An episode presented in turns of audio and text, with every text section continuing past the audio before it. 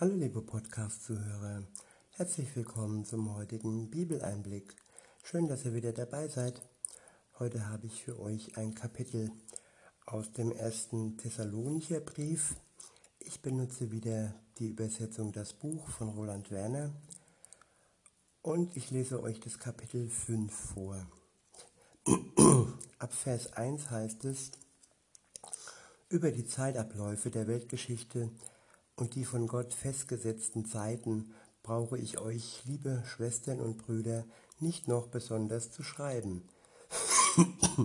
Denn ihr wisst ja ganz genau, dass der große Gottestag kommen wird, wie ein Dieb in der Nacht kommt. Wenn alle nur noch von Frieden und Sicherheit sprechen, dann wird die Katastrophe sie plötzlich und unerwartet überrollen wie die Wehen, die bei einer schwangeren Frau plötzlich einsetzen. Dann werden sie auf gar keinen Fall mehr entkommen können. Ich wiederhole nochmal den Vers. Wenn alle nur noch von Frieden und Sicherheit sprechen, dann wird die Katastrophe sie plötzlich und unerwartet überrollen.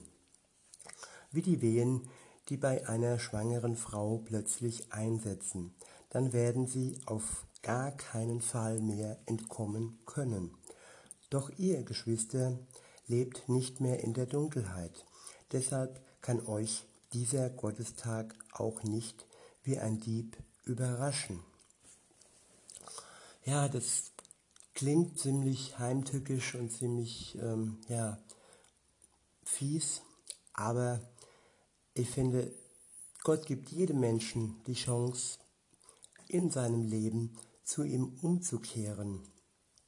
Und ähm, wenn der Tag genau feststehen würde, wann die Welt ihrem Ende entgegentritt ähm, und Jesus wiederkommt, um zu richten, die Lebenden und die Toten, wenn man das genau wüsste, dann wäre es wirklich unfair für alle anderen, die, ja, die sich für Gott vorher schon entschlossen haben und äh, es, ist, es kann keine Zeit geben und niemand kann diese Zeit wissen. Nicht einmal Jesus weiß diese Zeit. Er meinte, dass alleine der Vater im Himmel die Zeit weiß, wenn die Welt äh, ihrem Ende entgegentritt. Insofern hm, sollen wir immer wachsam sein, wir sollen immer bereit sein und sollen nicht so tun, als hätten wir irgendwie noch Zeit für Dinge, die überhaupt nicht wichtig wären im Leben, aber das sogenannte, der sogenannte Spaß, der sogenannte, sogenannte, ich genieße mein Leben und ähm, ja, die Kirche im Dorf lassen und so weiter und so fort. Da gibt es viele, viele Sprüche, dass man Gott aufschiebt. Aber genau das möchte Gott ja nicht, dass man ihn aufschiebt und sagt, ja, morgen ist auch noch ein Tag und äh, bekehre ich mich heute nicht, mache ich es morgen. Aber ja, wie gesagt, Gott wünscht sich, dass du, sich, dass du dich heute für ihn entscheidest und nicht erst morgen. Weil das einfach das Beste für uns ist, wenn wir das nicht aufschieben. Und wenn etwas das Beste für uns ist, warum soll das dann im Endeffekt schlecht sein? Weiter geht's. Denn ihr alle seid ja Söhne und Töchter des Lichts Kinder des helllichten Tages. Ja, wir haben nichts mit der Nacht oder der Finsternis zu schaffen. Die Nacht und die Finsternis verbirgt, sie verbirgt sehr viel und ähm, sie ist falsch, sie ist nicht ehrlich, sie ist nicht offen und äh, sie ist das Gegenteil von Gott, der die Wahrheit ist, der offen ist und der ja, der uns nichts, nichts vormacht und alles ist im Licht und nichts ist im Dunkeln, was Gott uns wirklich sagt. Er sagt uns das Wichtige und das Bedeutsame, auch wenn wir nicht sofort alles begreifen, ergreifen, nicht sofort ähm, ja, die ganze Schrift ähm, begreifen, dennoch ähm, können wir das Wichtigste dass er eine Beziehung mit uns haben will, leicht erkennen und leicht verstehen.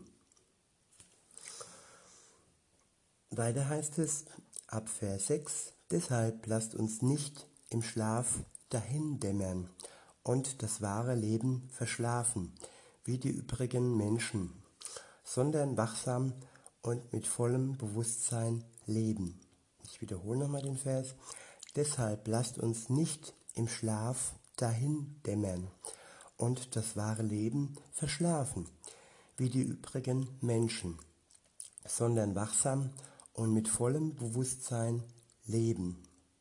Ja, ein Leben ohne Gott ist ein Dahindämmern und es ist ein Schlafen. Auch wenn wir denken, wir sind wach, wir genießen das Leben, wir haben Spaß, aber trotzdem verschlafen wir in Gänsefüßchen das Leben mit Gott, das Leben, das er für uns bereithält. Und das ist Verschwendung und es ist schade, wenn wir eine einzige Sekunde, Sekunde mit Gott verschwenden würden. Weiter heißt es dann, denn die, die schlafen, schlafen in der Nacht, und die, die nicht berauschen, tun das in der Nacht, und die, die sich berauschen, tun das in der Nacht. Ich wiederhole nochmal, denn die, die schlafen, schlafen in der Nacht, und die, die sich berauschen, tun das in der Nacht. Also Nacht ist damit nicht unbedingt gemeint die Zeit, nachdem die Sonne untergegangen ist bis zu dem Zeitpunkt, wo sie wieder aufgeht. Nein, Nacht ist damit gemeint äh, die komplette Zeit, die wir ohne Gott verbringen, die wir uns berauschen mit Alkohol und äh, mit sonstigen Drogen, mit Dingen, die uns einfach von Gott ablenken und damit ist die Nacht gemeint. Weiter heißt es, aber wir gehören auf die Seite des Tages. Deshalb wollen wir mit ungetrübtem Bewusstsein unser Leben führen. Wie Soldaten, die sich für den Einsatz vorbereiten, wollen wir unser, unsere Ausrüstung anlegen, den Brustpanzer, der unseren Glauben an Jesus und unsere Liebe darstellt und den Helm, mit dem unsere feste Hoffnung auf die vollständige Rettung gemeint ist. Ich wiederhole nochmal den Abschnitt.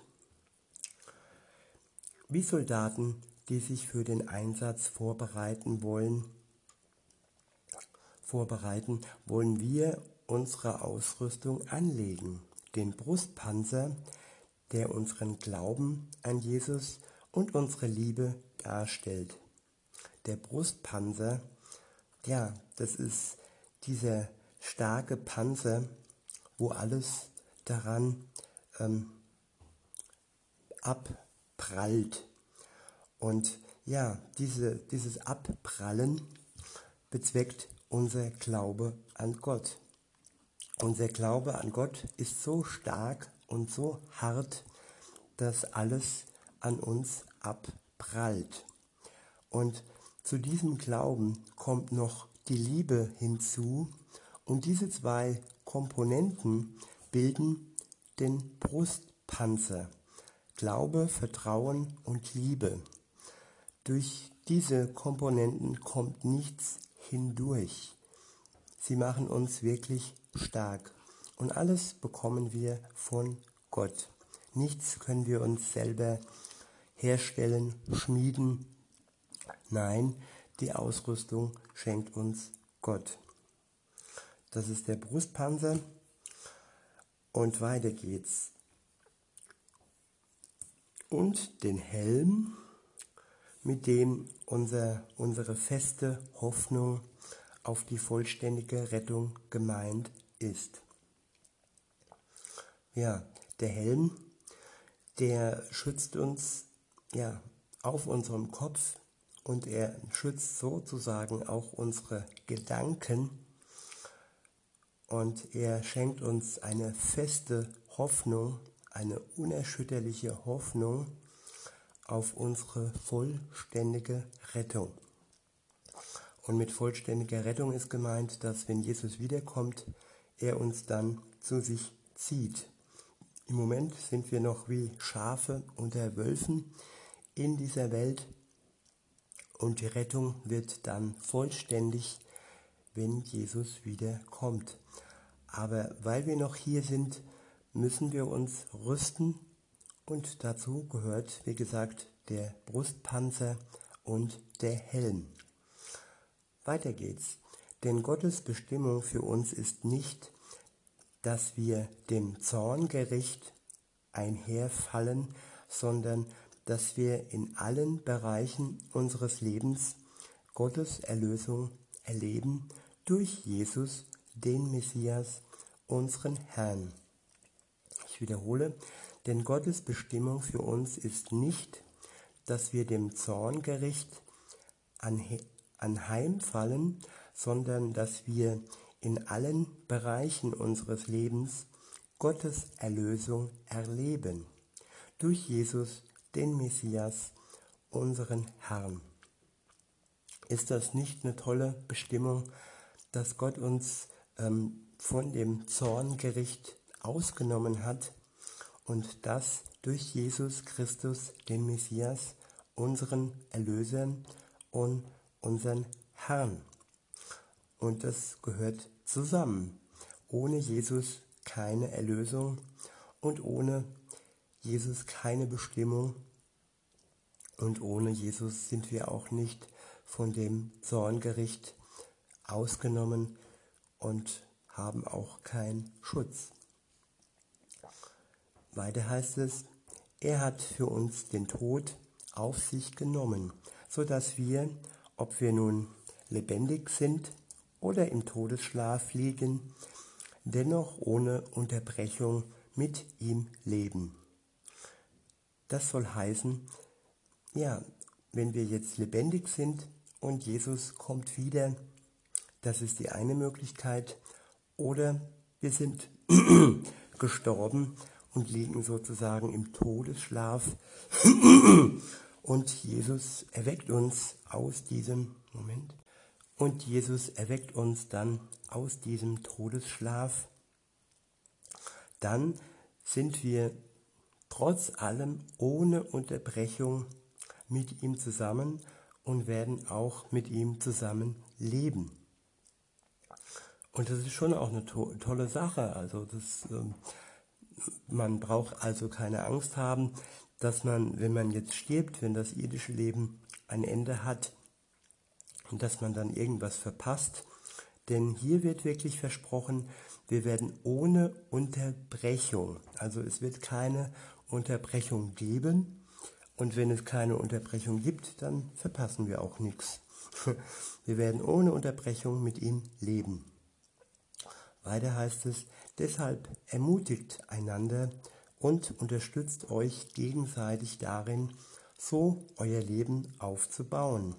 Genau das tut, genau das tut ihr ja schon. Der nächste Abschnitt, der letzte Abschnitt ist überschrieben mit Ratschläge und Grüße. Ab Vers 5 ähm, heißt es, wir bitten euch also, das war der Vers 13, ab Vers 13. Wir bitten euch also, Schwestern und Brüder, dass ihr denen Anerkennung zukommen lasst, die unter euch arbeiten und euch im Auftrag von Jesus, dem Herrn, leiten und euch in eurem Glauben und Leben beraten. Begegnet ihnen also ganz besonders in Liebe, weil sie sich so einsetzen. Ja, lebt in echtem Frieden untereinander. Ja, echter Frieden untereinander. Das ist auch ein, ein Merkzeichen eines Christen, dass sie sich nicht dauerhaft spalten, dass sie sich nicht dauerhaft streiten, dass sie sich möglichst ähm, versöhnen, bevor die Sonne untergeht und so wirklich in Frieden untereinander leben. Weiter heißt es, wir bitten euch, Geschwister, weist die zurecht, die sich nichts sagen lassen wollen. Ermutigt die, die leicht den Mut verlieren. Kümmert euch besonders um die, um die Schwachen. Begegnet allen mit großzügiger Geduld. Ich wiederhole nochmal, weist die zurecht, die sich nichts sagen lassen wollen. Ermutigt die, die leicht den Mut verlieren. Kümmert euch besonders um die, die schwach sind. Be begegnet allen mit großzügiger Geduld. Achtet darauf, dass keiner einem anderen Böses mit Bösem heim, heimzahlt. Bemüht euch vielmehr mit aller Kraft darum, euch gegenseitig und darüber hinaus allen Menschen Gutes zu tun. Freut euch zu jeder Zeit. Lasst euer Gebet nicht abbrechen. Ja, freut euch zu jeder Zeit. Da ist immer vorausgesetzt, haben wir denn einen Grund zur Freude und da kann ich nur antworten, ja, wir haben einen Grund zur Freude und das ist Jesus Christus, unser Retter, unser Messias, unser Herr. Und so können wir uns wahrlich zu jeder Zeit freuen, egal wie die Umstände aussehen. Und es gibt um uns herum Menschen, die uns trösten, die uns Mut zusprechen und es gibt Menschen und auch uns, die geduldig sein können mit anderen. Und ja, es gibt Menschen, die andere, die uns in Liebe wirklich ermahnen und uns aufzeigen, dass etwas in unserem Leben schief läuft. Und weiter heißt es, lasst euer Gebet nicht abbrechen, drückt euren Dank in allen Lebenslagen aus. Denn das ist Gottes guter Wille für euch, der in Jesus, dem Messias, Gestalt gewinnt. Das Reden miteinander zwischen Mensch und Mensch, aber auch zwischen Mensch und Gott, auch Gebet genannt, ist enorm wichtig, dass wir diesen Redefluss nicht unterbrechen lassen, und wirklich, ja, es gibt auch eine Stelle, da steht, betet ohne Unterlass. Das heißt, wir sollen nicht aufhören zu beten. Wir sollen nicht aufhören, Gott die Dinge zu bringen, die uns wichtig sind, die uns bedrücken, aber auch die Dinge, die uns erfreuen. Sowohl unser Dank als auch unsere Bitten und unser Flehen sollen permanent bei Gott ankommen. Weiter heißt es dann, drückt euren Dank in allen Lebenslagen aus, denn das ist Gottes guter Wille für euch, der in Jesus, dem Messias Gestalt gewinnt. Und er drückt das Feuer des Gottesgeistes nicht, schaut nicht verächtlich auf Prophetien herab, doch wägt alle Dinge ab und haltet dann an dem fest, was wirklich gut ist. Haltet euch fern von jeder Erscheinungsform des Bösen. Er selbst, der Gott des Friedens, möge euch ganz und gar auf seine Seite ziehen und prägen. Ja, euer ganzes Wesen, euer Geist, eure Seele und auch euer Körper möge unversehrt ohne Fehltritte bewahrt bleiben, bis zu dem Tag, wenn unser Herr Jesus, der Messias, öffentlich sichtbar werden wird vor der ganzen Menschheit. Vertrauenswürdig ist er, der seine Berufung auf euch gelegt hat. Er wird das auch zum Ziel bringen.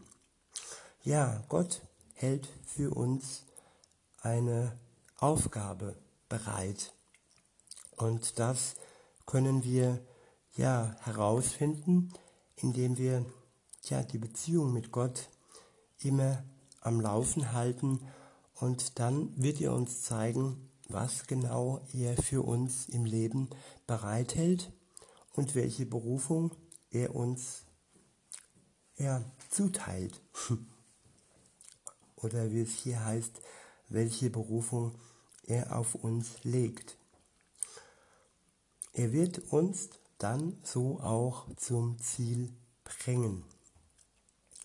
In Vers 26, 25 heißt es dann, Brüder und Schwestern, betet auch für uns, grüßt alle Schwestern und Brüder mit dem Kuss, der eure Zugehörigkeit zu Gott ausdrückt. Ich beschwöre euch beim Herrn, dieser Brief soll allen Mitgliedern von Gottes Familie vorgelesen werden. Die unverdiente, freundliche Zuwendung unseres Herrn, des Messias Jesus, begleite euch. Ich wiederhole nochmal den letzten Vers und verabschiede mich für heute und ja, wünsche euch noch einen schönen Tag. Der letzte Vers heißt, die unverdiente, freundliche Zuwendung unseres Herrn, des Messias Jesus, begleite euch. Ich sage bis denne, tschüss.